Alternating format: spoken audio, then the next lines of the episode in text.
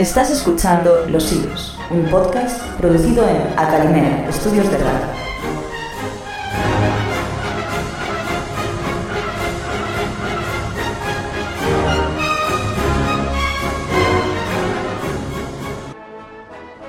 Buenos días, Hola, buenas tardes. buenas noches. Bienvenido de nuevo a Los Idus. Hoy traemos un, un reportaje especial en un festival en el que estuvimos el último fin de semana. Y la verdad es que fantástico, las medidas de confinamiento todavía no afectaban por allí. Y nada, yo quedé encantado con el festival de Caransebes. Sí, estuvo bastante bien, nos rolamos sus buenos litros de aguardiente, Un tanto caótico quizás, desde luego, pero Y ruidoso. multicultural. desde luego, ¿Cuántas lenguas escuché por allí? por lo menos tres. O cuatro, incluso. Desde Ortigueira, que no veía tantas culturas mezcladas. y, Bueno. y nada, tremenda rave luego por la noche. Sí, venimos a, a contaros un poco la historia en una forma un poco narrativa. Y... Un poco, yo diría incluso que inspirada en los audiolibros de Asimov. concretamente en los audiolibros. Exacto, porque esto lo que va a ser es un audiocuento. Es. Bueno, un audiorelato. Bueno, el caso es que estuvimos por allá en Caransebes y traemos gratos recuerdos, Que queremos contaros de la manera más amena que se nos ha ocurrido. así que hemos hecho un podcast. ¡Qué sorpresa! Es la primera vez que hacemos un programa de este estilo. Estamos probando cosas. Aquí probando cosas nuevas para los calendas que ya os habíamos comentado.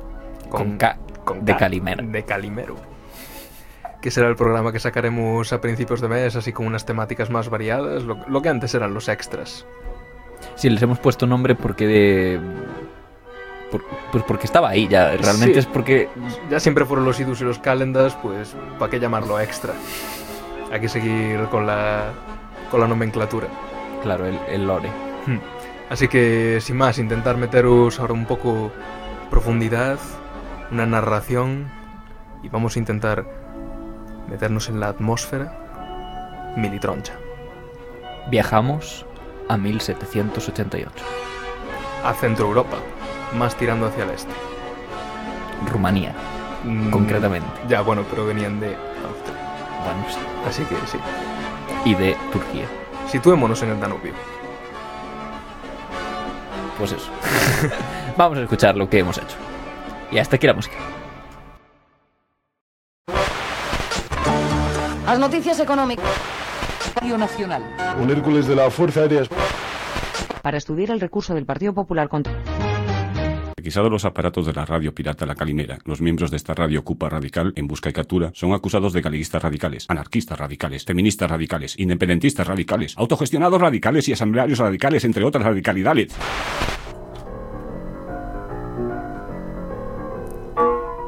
...21 de septiembre del año 1788... Rumanía.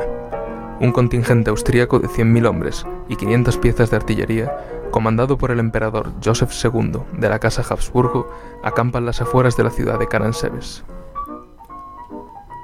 El ejército, formado por soldados reclutados de todas las naciones sometidas por el Imperio Austrohúngaro, se prepara para pasar una noche más en esta larga campaña contra el Imperio Otomano. El objetivo final, tomar posiciones en el Danubio para impedir el avance turco hacia el norte. Acampan en grupos alrededor de sus hogueras, checos, italianos, serbios, croatas, rumanos. Muy pocos son los que hablan el alemán, ese idioma que utilizan sus superiores para mandarlos a la batalla, a morir por el emperador. Para asegurar el terreno, una vanguardia de húsares cruza el río Timis en misión de reconocimiento. Al otro lado no encuentran turcos, sino una caravana ambulante de gitanos romaníes cargados de aguardiente casero. Con el terreno asegurado, los húsares se dedican a beber hasta que llega un contingente de infantería para asegurar posiciones. Estos, viendo el panorama, exigen su parte del aguardiente, a lo que los húsares se niegan en rotundo. Con la intención de proteger su preciado licor, forman barricadas alrededor de los barriles y amenazan a todo el que se acerca. De pronto, un disparo rompe la tensión de la disputa. Uh, Vaya hostia. Menos mal que acabo de bajar el volumen de, De de nuestros auriculares. Espero que te haya hecho un pitido en el oído, para, un poco para salir de la historia. Y nada, así comenzó el festival de Caransebe. Nosotros estábamos viendo en una colina colindante a toda esa historia. Las colinas colindantes siempre son Son los siempre mejores. las mejores porque son las que están más cerca, ¿sabes? Sí. Entonces así puedes dormir cuando te cansas del festi y volver a bajar allí. Bueno, el caso es que los locales estaban animando la fiesta bastante. Ahí con su aguardiente tradicional hecho a base de frutas, nabos y Dios sabe lo que. Así, Sí, o sea, no tengo muy enten- ¿Cómo se llamaba este aguardiente? aguardiente. No, es concretamente Licor una- Calimera. el licor calimera que tenía. este licor de Romanian Gypsy, de gitano romanés, que tenía que estar bastante potentorro para pasar las noches rumanas. De gitano romanés del siglo XVIII. Cuidado. Buena, Que- buena que añada. bebían más. Buena añada. Sí. Bebían más, vivían menos. Pues nada, así funcionaba la vida militar, supongo. Te mandan de repente a, a hacer un reconocimiento en un valle, te encuentras una tropa itinerante de gitanos que te venden aguardiente y tú... "Mm, mm, bueno, yo ya he cumplido con lo que tenía que hacer aquí, que era asegurar Aquí el no hay enemigos. O sea que O sea que a beber. solo hay amigos. y, y muy, muy avaro por su parte también. Era de esperar de un husar, no alado, sino a caballo, No iban a, a compartir su preciado licor con esos sucios plebeyos. de nacionalidades diversas. Estarían ahí gritándole en croata y gritándole en italiano. ¡Hijo de puta! Pero ojo, ¿qué cantidad de aguardiente habían comprado? Para hacer barricadas. Y eso es algo que en todo lo que yo he leído, toda la bibliografía consultada, lo mantienen. Literalmente hicieron barricadas rodeando el aguardiente por todos los flancos. Al asedio del aguardiente. Bueno, pero la historia no termina aquí. No, por supuesto que no. Porque hay como, o sea, ahí que iban 500 usuarios. Quedan 10.000 detrás que se quieren unir al festi. y, y está claro que no va a haber alcohol para todos.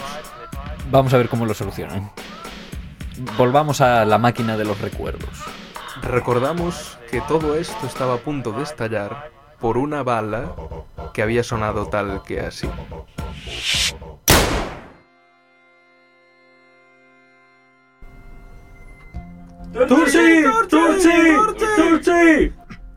Las tropas de milicianos sometidos se ven sorprendidas por el disparo.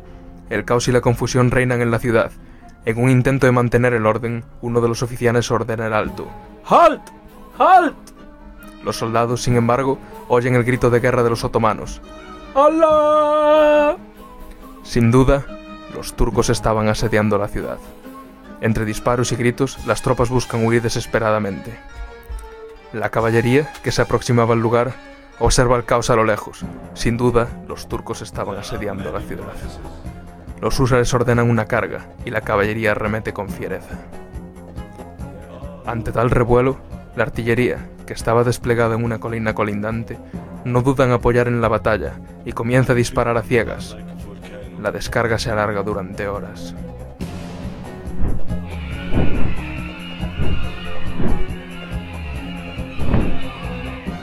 En el campamento se debaten entre luchar contra sombras o huir despavoridos. En la confusión, una figura alta y bien vestida trata de poner orden.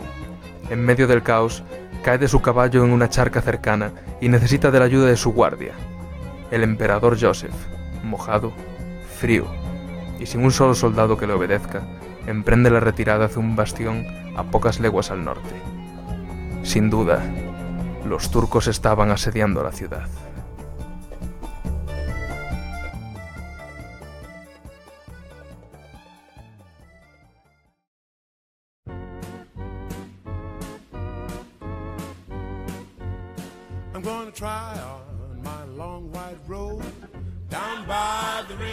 Os idus grábase na Calimera, Santiago de Compostela, emitindo en diferido para todo o universo coñecido. Berín, Allariz, Lalín, Sanfiz, Rodeiro, Os Castros, Sigüeiro, Samos, Mondoñedo, Camanzo, Freixedo, Vimianzo, Porto, Barbanza, Boimorto, Caranza, La pesadilla, de todo organizador de raves es que te llegue la policía en mitad de la noche. Y que se te llenen las botas de barro. O los otomanos. te llegan los turcos ahí en medio y como quien dice policía. ¡Ah! ¡No! ¡Sálvese quien pueda! To- todos mazadísimos a caballo, no puedes que conducir. Así Como, como bien decía aquel disco de Terbutalina, al otomano se le va la mano. Algo que no se dice en la narración es que no solo había un tiro, sino que claro. Bueno, sí que. Sí que. Sí que, Que sí que, sí que lo Torx. Torx. Que sí que lo dice, eh, se comenta en la narración. ¿El qué? Joder, que, que además de un tiro se, todo el mundo asumió que eran otomanos y empezaron Ah, a gritar a saco. Y hold y, y nada. Desbandada general en el festi. Eh, a mí lo que no me quedó claro, y esto ya lo debería haber preguntado antes, es ¿en qué guerra están luchando esta gente? Pues en la guerra de los austríacos contra los otomanos, parte 3, me Eh. parece. Parte 3. No sé, esto ya te- en algún momento tendrá que salir en el Fe de Ratas del año que viene, supongo, Vale. pero Fact check. fact check, pa- para el año que viene lo sabréis. El imperio austrohúngaro y el imperio turco otomano, como lo quieras llamar. ¿En ¿Cuántas veces? ¿Cuántas veces se enfrentaron? 2000, por lo menos. Yo tengo por aquí apuntado que por lo menos en 13. Pero- 13. Sí, pocas me parece. Para lo cerca que estaba. Esto fue en la época de Mozart y también en la de Drácula, ¿no? Eran coetáneos. Bueno, Drácula estaba cerca. En plan, es- esto era al noreste de Transilvania, creo. O noroeste. seguro que no es sureste. Ya no lo sé. El Bueno. caso es que estaba cerca. Sí, y el caso es que el pobre emperador se levantó en pantuflas y, y lo tiraron al río. Yo me lo imagino así. Y la guardia, señor, señor, póngase esta toalla que refresca. Pero lo más interesante es lo que viene a continuación en lo que queda de narración. ¿Qué, Es qué fue? Causas, causas reales de este suceso. ¿Por qué todo el mundo salió huyendo y todo eso? Porque los ¿Qué- turcos estaban pasando? asediando la ciudad. Tío, lo, lo ha dicho tres veces el narrador. ¿Estás seguro? Estoy segurísimo. Los Vea- turcos están asediando la ciudad. Dame la razón. Veamos qué nos dice el narrador de la tercera parte. Veamos. Tiene una voz bonita, eh, sí.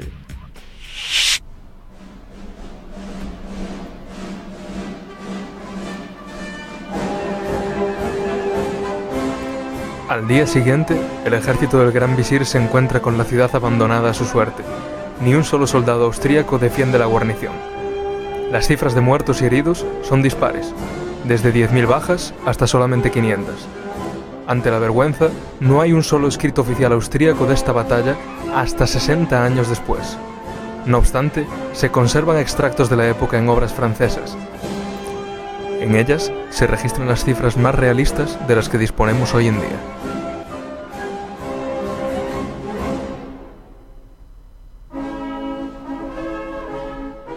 En esta confusión y oscuridad, dos regimientos imperiales se enfrentaron, cada uno pensando del otro que eran turcos, y se dispararon mutuamente durante un tiempo, con lo que muchos murieron o resultaron heridos.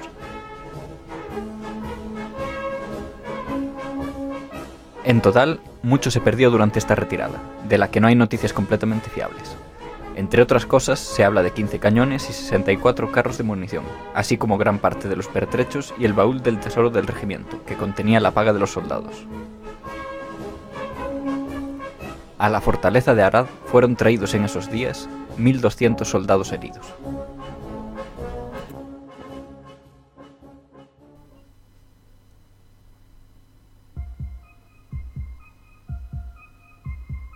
De modo que Tenía yo razón. no, estaban no había, no había turcos. Solo. Pero el narrador dijo que, que los turcos estaban asediando la Pero el narrador dijo que, narrador- que- ¿Y qué has oído? ¿Has oído, Juan? vale, pero yo había leído incluso 10.000 víctimas en algunos documentos oficiales, supongo que turcos. Los turcos por ahí, hola. Yo creo que los turcos ni siquiera se enteraron de esto. Llegaron, vieron llegaron. cadáveres. Oh. Bueno. ¿Algún- ¡Eh! Señor Visir, hemos conquistado una ciudad. Muy bien. Bajas. Cero. Y nada, al final nos quedamos, yo por lo que leí, es que las cifras de muertos un poco realistas para la época serían entre 500 y 1200. Pero esos 500, algunos eran simplemente desertores que luego acabaron apareciendo. En plan, A- a mí- Peña que dijo, yo de esta mierda paso. Claro, es que a mí un poco fue. lo que me crispó del tema es que ibas leyendo toda la bibliografía que podías y parecía que todos habían, se habían leído entre ellos tirando para atrás, todos utilizaban las mismas palabras, en plan, Halt se equivocó con Alá. Tú, "Mm, vale, te lo voy a Y pasar". todo- todos además comentan que no se parecen tanto esas dos palabras. Ya, eh, no, en plan, te paso lo de, que era lo otro que le gritaban. Eh, Turk. Turki. Pero, Turki. Bueno, claro, sí. Eh, sí, sí. O sea, parece que se están todos citando mutuamente, todo al final lo acabas tirando a eh, una especie de revista militar de 1830, pero que es ilocalizable. Y luego realmente lo que, lo que dice el guapísimo y, sensual narrador, que... que la obra oficial, digamos, de- del Imperio Austrohúngaro no se creó hasta 60 58 años después, para, para ser exactos. O sea, es 58 años después y reconocen 1200 con, bajas. con lo gracioso y- que fue. Claro, o sea, deberían estar súper orgullosos de llevar un ejército por Rumanía, por una vieja alianza con Rusia, todo plagado de epidemias, muriéndose en la mitad. En esta campaña, no en esta batalla, pero en esta campaña, ese emperador acabó contrayendo no sé qué enfermedad. Viruela. Fact check. Eh, Una enfermedad chunguísima. ¿eh? Bueno, pues para la temporada que viene. Esto ya es una costumbre. Y, y acabó muriendo de, de esas enfermedades. O sea, que realmente... ¿A dónde se fueron a meter? Esos tíos. no sé, invadieron Rusia en invierno. Mm, sí, sí, esto era por... Bueno, esto fue Rusia en algún momento también, igual que como dijimos de Kazajstán. y, y lo volverá a ser. Pero vaya, que al final mm, no me parece que esto esté tan, tan confirmado. De hecho, ahí vamos a- al core de, de nuestras conclusiones del programa. No está la cosa clara. En plan, demasiado ridículo para ser cierto. No está clara, pero a que es gracioso. Sí, es, es fantástico. Y probablemente algo pasó. Yo me creo hasta lo de la guardiante. A partir de ahí ya todo puede ser un delirium tremens alcohólico.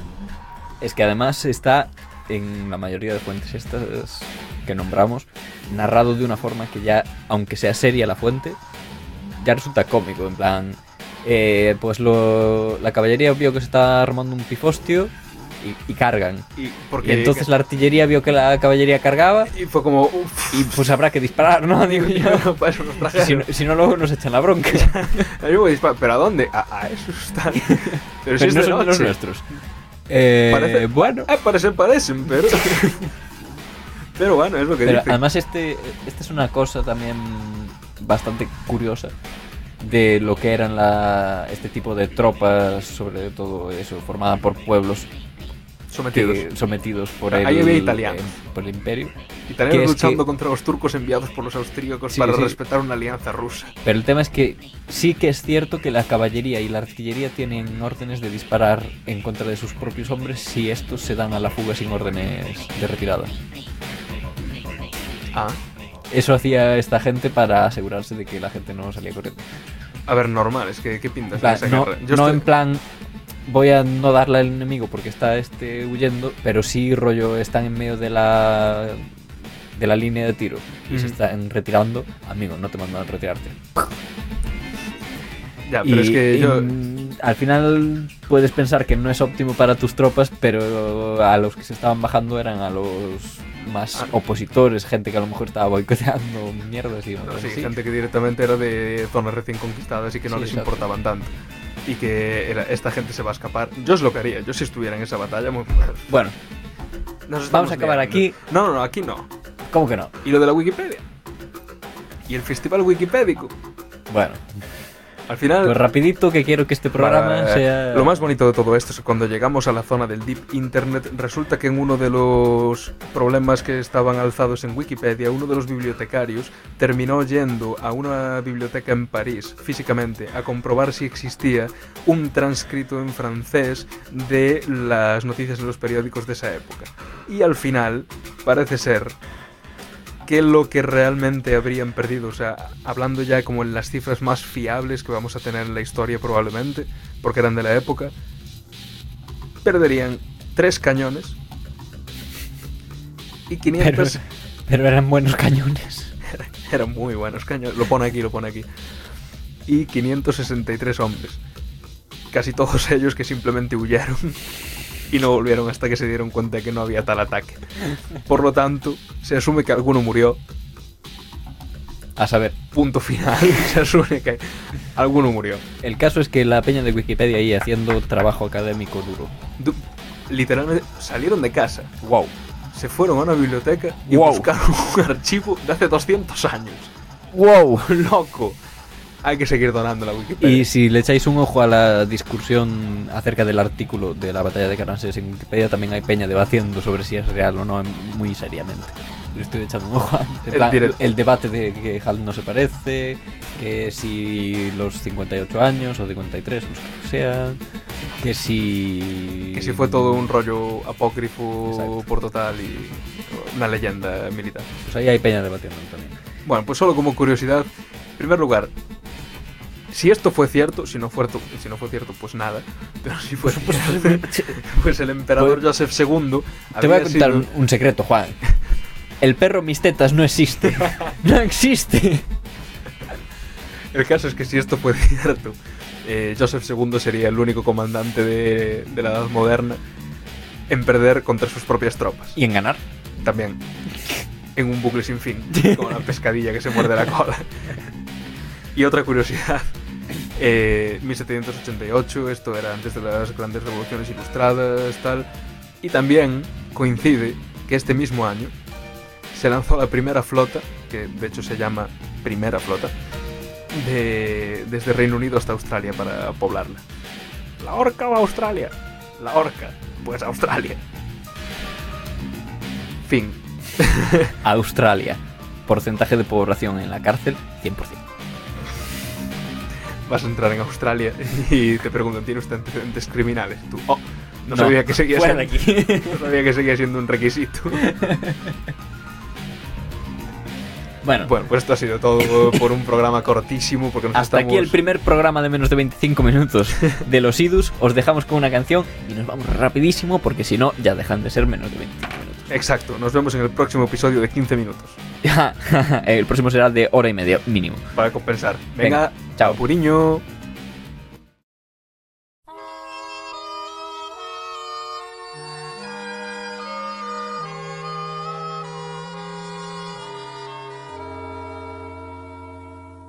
Monsieur le Président, je vous fais une lettre que vous lirez peut-être si vous avez le temps.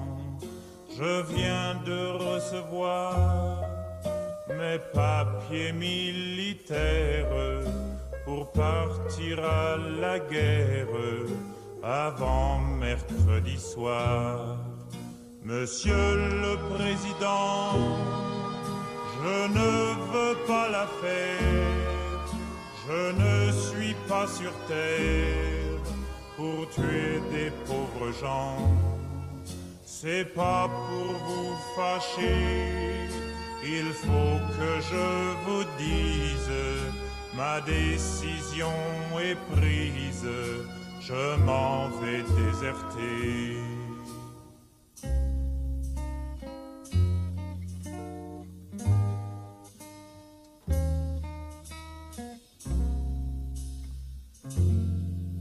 Depuis que je suis né, j'ai vu mourir mon père, j'ai vu partir mes frères et pleurer mes enfants.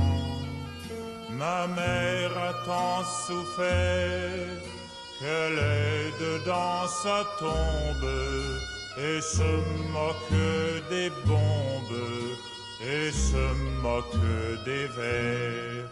Quand j'étais prisonnier, on m'a volé ma femme, on m'a volé mon âme et tout mon cher passé. Demain de bon matin. Y no hay tiempo ya para el hidden track.